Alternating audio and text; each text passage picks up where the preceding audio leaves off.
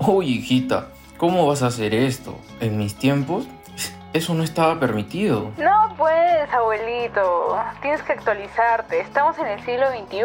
Ay, Dios, esta juventud de hoy en día. Como ya le escuchaste, aquí comienza El abuelo y la nieta podcast. No te mueve de tu lugar, que arrancamos con un nuevo tema En un nuevo capítulo. aquí en tu podcast favorito.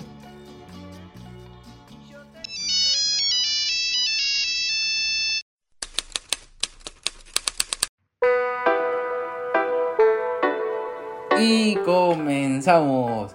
Hola, ¿qué tal? Bienvenidos a este tu podcast favorito o próximo en convertirse. Bienvenidos al abuelo y la nieta podcast. Mi nombre es José Rivas y los acompañaré en la conducción de este bello, de este hermoso capítulo el día de hoy. Tenemos un contenido, una entrevista que no se la pueden perder, con mucha información que les va a encantar y les va a servir mucho. Pero, como siempre, no vengo solo, vengo acompañado. ¿Cómo están, gente? Yo soy Rocío Vargas y como lo mencionó José, hoy día hablaremos de un tema muy importante y además tendremos la entrevista a la ci- licenciada en psicología Sara Inga y además es docente. No te muevas de tu podcast favorito.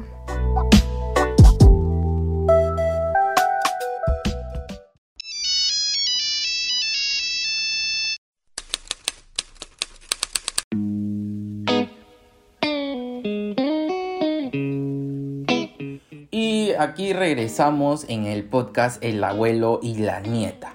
Como les mencionábamos en el bloque anterior, el día de hoy tenemos la entrevista a una licenciada en psicología, la, licenciada Sara Inga Gómez, que nos estará hablando del tema de la educación sexual en niños, adolescentes y podremos saber un poco más, eh, responderá alguna de las preguntas que tenemos para ellas y bueno, le doy la bienvenida y las gracias por haber aceptado esta entrevista.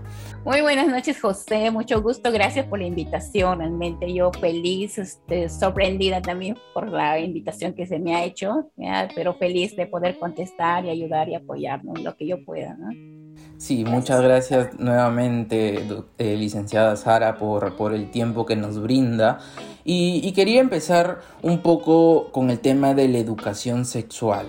¿Por qué es clave eh, la educación sexual en los colegios? La educación sexual es muy importante ya que eh, mirando nuestras estadísticas y mirando el año del 2020, el año pasado, por ejemplo, en el caso del 2020, eh, se, han de- se han detectado 1.179 casos de, de niñas embarazadas menores de 14 años.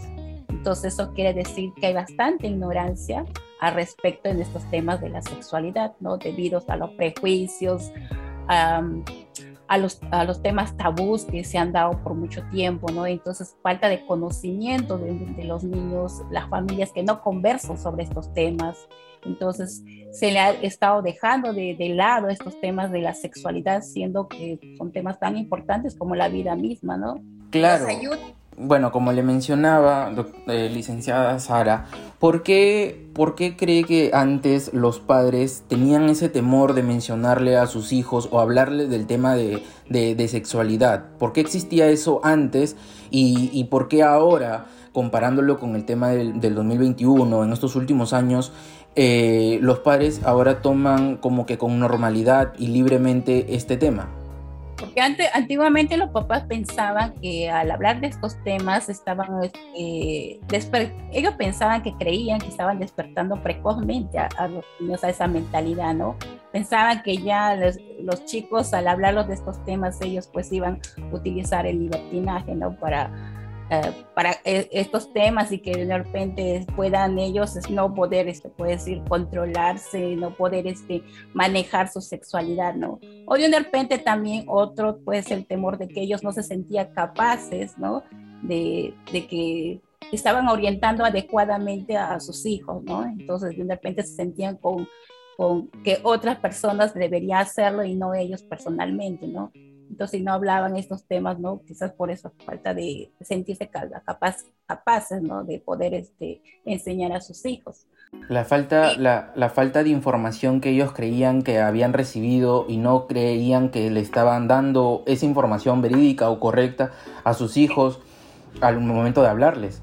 Exactamente, José, ¿no? Y, y también ahora, bueno, ya un poquito como que se sienten animados porque eh, los medios de comunicación ya prácticamente los han abierto, los, se puede decir, este, la mentalidad, los, la mentalidad los sentidos a, a, los chicos para que ellos este, eh, puedan conversar aún en la casa, ¿no? Con mayor este, eh, normalidad, Ajá, con mayor libertad, ¿no? Claro, claro, eso, eso me estaba comentando un poco, le preguntaba a, a un familiar eh, y me decía de que, de que el temor de, de decirle una información incorrecta a, sus hijos y es por eso es que no, no se hablaba. Y ahora es como que más libres, sienten más confianza, además era como que ese tema si tú lo hablabas antes era como que no, le estás faltando el respeto al tú mencionar, por ejemplo, la palabra sexo. Eh, era una palabra que ellos lo veían mala, como que, como que era una falta de respeto que un niño o un adolescente la mencione en una conversación, sea familiar o, así en el aire, y era como que, oye, ¿por qué has dicho eso? Le voy a decir a tu papá, ¿no? Y, y, se veían con ese prejuicio. Así es, ¿no? Y, pero actualmente cómo han cambiado las cosas, ¿no? Este, nosotros podemos ver esta palabra usada en diferentes tipos, en la radio, en la televisión, los amigos, en el colegio, ¿no? ya se prácticamente se ha normalizado, ¿no? Bueno, ya eh, prácticamente se ha normalizado pues estos temas, ¿no? Claro, es, es, un, es un tema normal, es una palabra normal y, y no, no, no, no, debería darle vergüenza ni, ni se da vergüenza al decirlo, ¿no? Y, y bueno, ¿desde qué edad eh, usted considera o es importante, eh, ya que también trata con niños, porque mencionarle al público que aparte de usted ser psicóloga, también es, es docente, eh, con este conocimiento, ¿desde qué edad cree o considera usted que es importante impartir la educación sexual, hablarle a sus hijos, no?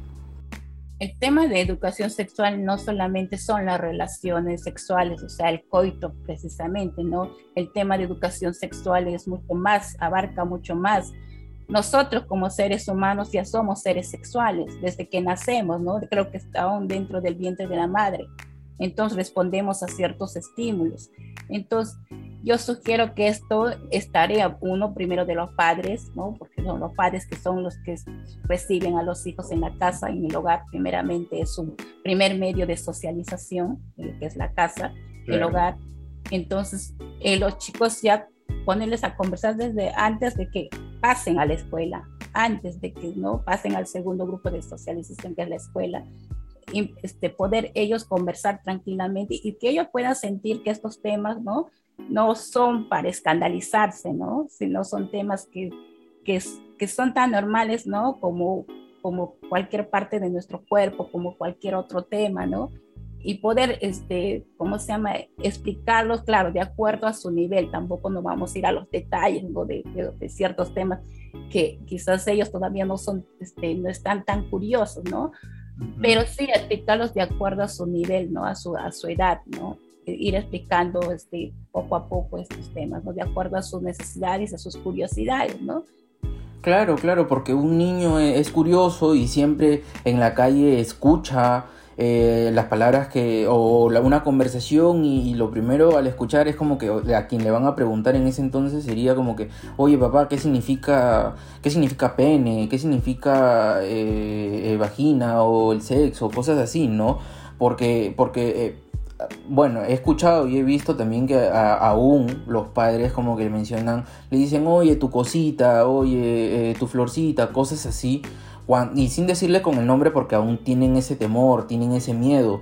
Y creo que es porque eh, antes, eh, con el mismo tema del machismo que existía, que poco a poco eh, ya va desapareciendo, eh, se estaba teniendo esta mentalidad, ¿no? Pero, pero ahora con la nueva generación ya es como que están siendo más abiertos, como lo menciona, y, y como dice, eh, tiene que ser por, edad, por edades y por etapas, ¿no? Obviamente de frente no, no se le va a decir a un niño de, de 6 años que son relaciones sexuales, ¿no? Sí, de ir de acuerdo acompañando a, a su edad, ¿no? Porque nosotros somos, como te digo, somos seres sexuales, ¿no? No necesitamos todavía hablar del coito para decir estamos enseñando, estamos de, aprendiendo educación sexual, ¿no? es la misma, el, el respeto, el, el, conocimiento de nuestro propio cuerpo, ¿no? De todas las facetas de nuestro cuerpo para poder eh, ir al, conocimiento del otro y al respeto del otro, también del otro ser, ¿no? Primero, si nosotros nos conocemos, también vamos a poder respetarnos, ¿no? Y también no vamos a dejar que otra persona nos pueda tocar, porque esto si un niño no aprende, no conoce, entonces es víctima, puede llegar a ser víctima de, de, del abuso de otras personas. ¿no?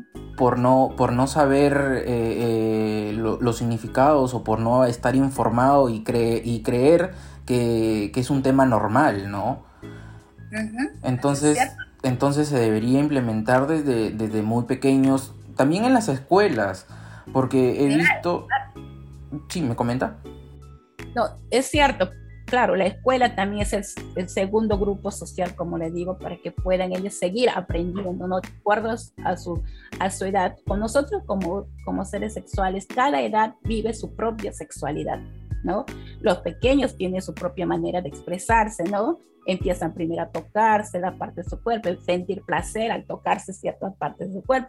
No por eso son, están haciendo una cosa mala, ¿no? O están haciendo, sino están conociéndose, ¿no? Están aprendiendo a sentir su propio cuerpo y poco a poco yo creo que de acuerdo a su nivel de edad, nosotros también poder seguir enseñándoles, ¿no? Guiándoles en el camino.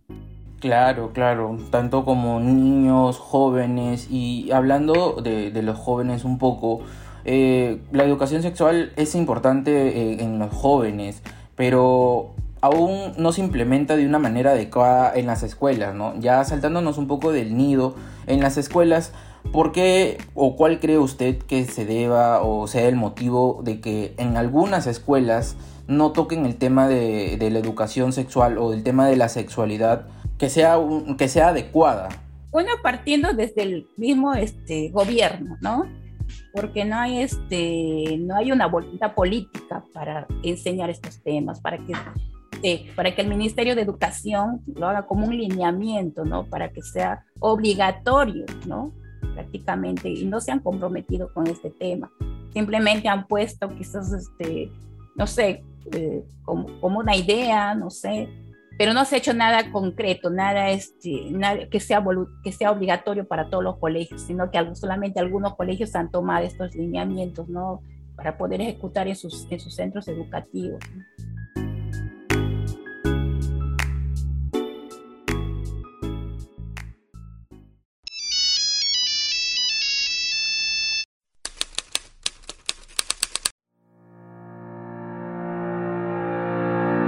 En el Perú no existe una normativa nacional con rango de ley que respalde un programa de educación sexual desde un enfoque integral o educación sexual integral ESI. En el 2018, el Ministerio de Educación promulgó lineamientos para la ESI en primaria y secundaria, pero su implementación ha sido débil por falta de voluntad política, reflejada en escasa capacitación docente y ausencia de sistema de evaluación.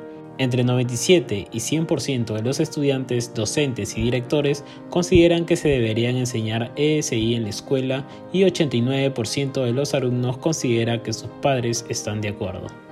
Los principales retos para los profesores de ESI son escasos recursos o materiales de enseñanza, poco tiempo disponible en clase y escasa capacitación. La capacitación del ESI a profesores ha sido esporádica o brindada principalmente por la cooperación internacional. Se necesita un programa de capacitación en servicio de calidad y permanente.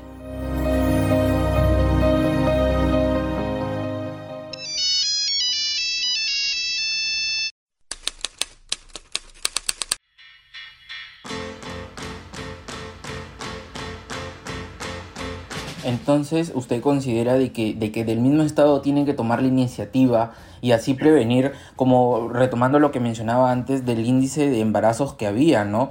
Yo también tengo un dato, un dato que había leído del INEI del 2019, que un total de, de adolescentes entre 15 y 19 años, el 12.6% ya estuvo embarazada con un mayor porcentaje eh, en la zona rural.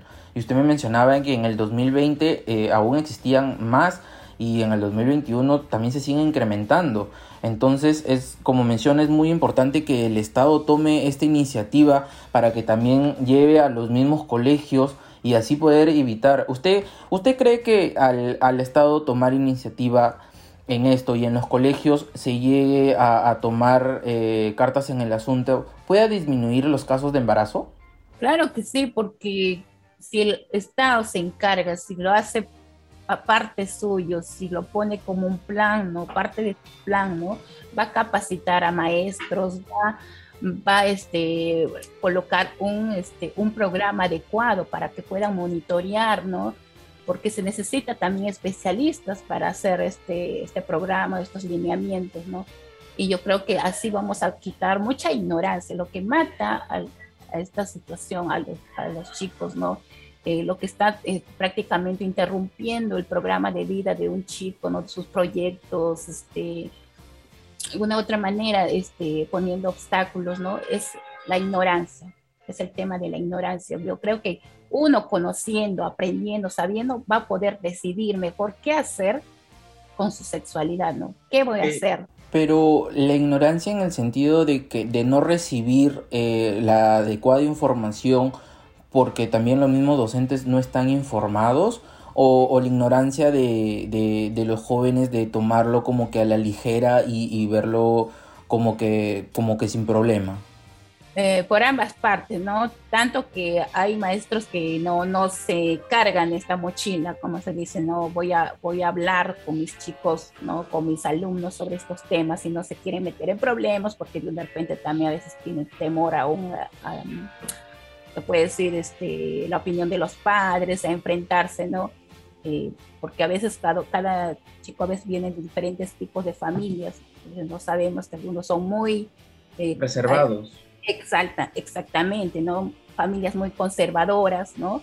Entonces, eh, a veces el, el, el el docente no se quiere, como se dice, meter en líos, en otras palabras. Claro, por, por, por lo mismo como que eh, la familia todavía viene un poco con la ideología del pasado, que ese es un tema que no deberían de tocarlo, eh, un tema que seguro, ah, o tal vez ellos piensen que es un tema que, que deberían de tocarlo los padres y no los docentes y no los maestros, cuando considero y creo yo que es totalmente errado esto, que creo que tanto los padres hasta también los mismos maestros lo tienen que mencionar porque hasta creo yo que los docentes eh, saben y tienen más información que los mismos padres. Claro, así debería ser, ¿cierto? ¿No? Eso debería ser, ese es el ideal, ¿no? Pero como les digo, hay muchos docentes que no, no, no se quieren comprometer con estos temas, ¿no? Lamentablemente, ¿no? Y estamos viendo cada vez, cada año, más suma de, de niñas embarazadas, ¿no? Claro, y, y, muy aparte de, también los, lo, el, incremento de embarazos en menores, también lo que son el tema de las ITS, las enfermedades de, transmisión sexual, también han ido incrementando. exactamente, ¿no? falta falta de, conocimiento, ¿no? Porque estos modos de prevención ya están, ¿no? supuestamente de todos deberíamos conocer, pero lamentablemente la falta de conocimiento de a veces de su propio cuerpo. Hay muchos, lamentablemente hay muchos niños y niños que no se les habla nunca de, de, estos temas, ¿no? Que sus padres nunca han hablado de estos temas, no saben. Hay muchos, lamentablemente, ¿no? Como les digo, hay muchos chicos que, chicas que ni siquiera saben qué cosa es una menstruación, ¿no? Claro. Hay, hay niveles de ignorancia que, como se llama, son sorprendentes, ¿no? Entonces menos van a saber qué cosa es una infección por estos... Eh, por estas relaciones. Claro, por, por, lo mismo como que, como que los padres no han tomado esa iniciativa y también están en contra de que otras personas le hablen y es como que también hasta, bueno, los mismos adolescentes o hasta los mismos niños también, ¿no? Es como que llegan a tomar ellos mismos la iniciativa de, de investigarlo por internet o decirlo entre sus propios amiguitos, como que conversarlo y creen que, que, que eso es, es lo adecuado y es lo normal. Eh, entonces, quería hacer una pregunta, eh, bueno, una pregunta más es, es entonces considera que, si los padres por, por algún motivo no, no quisieran ellos hablarles de, del tema de educación sexual, de sexual, recomiendo a usted que vayan a un especialista y el especialista les, les diga sobre el tema? Eh, debería ser labor de los padres, pero ya en el caso que padres que no se sienten de repente este, que no tienen la, la, llegada a sus hijos, yo creo que sí les recomiendo que visiten también a los especialistas. Yo creo que van a ser con mucho más este, capacitados, ¿no? para poder explicarles lo que son este, la sexualidad, ¿no? Un poco más a detalle y con, y con mayor información y verídica sobre todo. Claro, sobre todo, ¿no? Cosas este, también científicas, ¿no? Que están sucediendo al día a día. Claro, y, bueno, eh, Sara, para ir concluyendo un poco con la entrevista, ¿algún consejo o alguna recomendación que le darías a, las personas que nos están escuchando y que tienen aún ese temor eh, de si son padres o si son este, hijos, de preguntarle a sus padres sobre la educación, o sea, sobre sexualidad, o los mismos padres, si tienen aún el temor de preguntarle, de hablarle o sentarse con sus hijos a, a hablar de este tema? ¿Qué le recomendarías tú? ¿Cuál sería tus recomendaciones, no? Algunas cosas que, que puedo ayudar a los padres es que los chicos, por ejemplo, siempre, siempre van a tener la curiosidad. Un niño siempre, un niño adolescente va a ser siempre curioso, ¿no? Es parte de, de su ser, de ser niño. Entonces, para que los chicos puedan ellos este, sentirse ¿no? En confianza, lo que primero tiene que haber, ¿no? Es, esa apertura de los padres, ¿no? Hacer sentir en confianza a sus chicos para que puedan ellos preguntarles, acercarse, hacer esas preguntas que a veces un poco que, que no le harían, este, o que tienen miedo aún, aún todavía de hacerlo, ¿no? crear un clima de confianza para que los, sus hijos se lo pregunten y no eh, mirarles con ojos críticos, ¿no? O con ojos de porque muchos, muchos jóvenes tienen ese temor, ¿no? Sino aprender a ¿no? Es crear un, clima adecuado para ellos. Otro también que les digo que podría aconsejarles es que ellos le digan siempre la verdad, no le mientan, no le engañen. Ya no, ya no estamos en tiempos tan antiguos para que los chicos no se enteren. La, la verdad está tan a, a, la luz, ¿no? Que ellos, si ustedes no le cuentan, si ustedes no hablan con sus hijos, lo van a escuchar, y, ¿cómo se llama? Lo van a saber por Sami, lo van a saber por la radio, lo van a saber por la televisión. Y es, yo creo que no hay nada más bonito que un padre hable de estos temas con sus hijos, ¿no? Claro, hablarlo con normalidad, porque con esto de la tecnología que ha ido avanzando, fácil es googlear la, duda que tengas y te la resuelve, pero a veces en internet no, está la, respuesta que deberías y más a veces, a veces como que confunden más de la duda que ya tenías.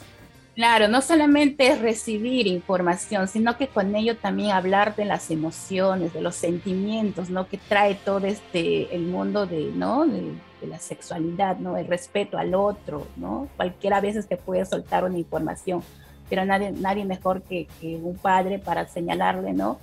Eh, también tomando importancia, los valores también, por ejemplo, ¿no? Claro, el tema de la sexualidad es muy bonito, es muy amplio, muy extenso. Eh, y, que todos deberíamos de saberlo y estar informados para evitar así muchas cosas, muchas cosas que hemos mencionado eh, en esta entrevista.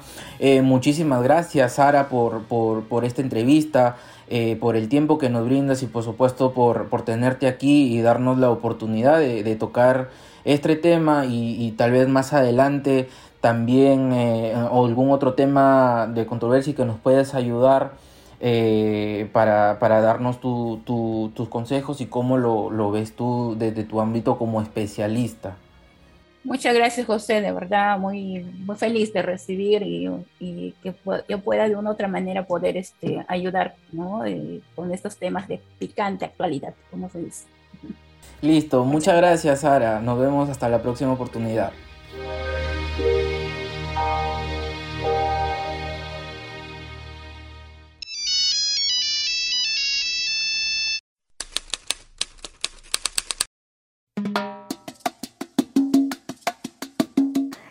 Chicos, llegamos a la parte final de esta entrevista a la licenciada en psicología Sara Inga. Espero que hayan tomado nota y, y escuchado esta información tan importante sobre estos temas. Y tampoco se olviden de seguirnos en todas nuestras plataformas digitales, en Spotify, YouTube, Facebook e Instagram, para que no se pierdan las últimas novedades del podcast y estaremos subiendo siempre contenido. Utilicen doble mascarilla, su alcohol y no se olviden de vacunarse. Hasta la próxima. Chao, chao.